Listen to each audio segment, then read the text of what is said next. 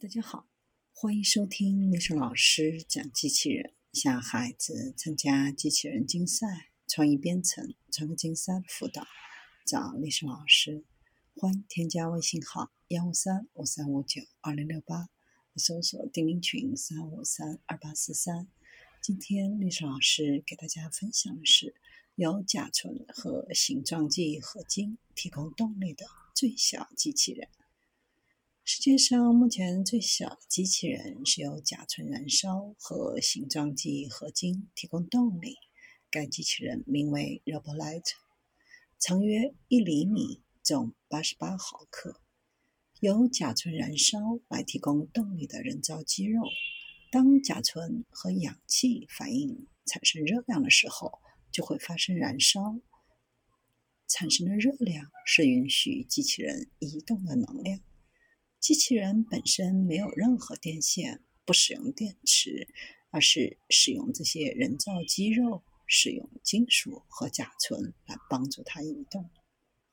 使用甲醇作为燃料比使用电池更有效。当机器人用甲醇作为燃料的效率是使用电池的二十倍。机器人使用甲醇可以自主工作数小时，但使用电池只能工作几分钟。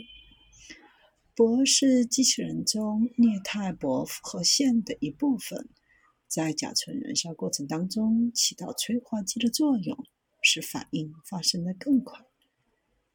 目前正在使用一种高密度的能源，使得机器人可以自主并长时间的工作。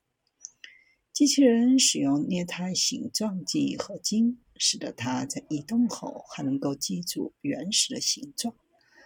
将腿移出，燃烧热量会使材料记住它的原始位置，并将腿移回原位。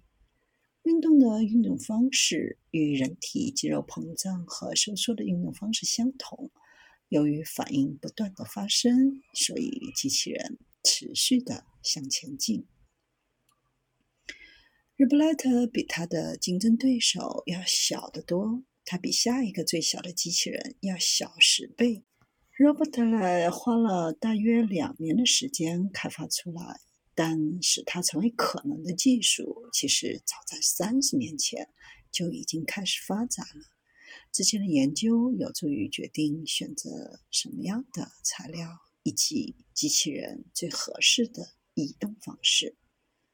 这种微型机器人有许多不同的潜在应用，可以用于搜救和授粉。比如，可以派微型机器人去寻找人，而不是将一群人送入被毁的建筑物的废墟当中。当没有天然的昆虫的时候，也可以使用这种微型机器人来为作物授粉。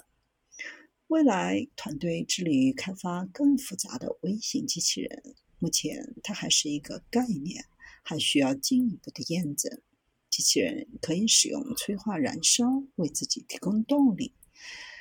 研究人员也在研究其他小型的机器人，这样机器人可以做更复杂的事情，比如跟随轨迹。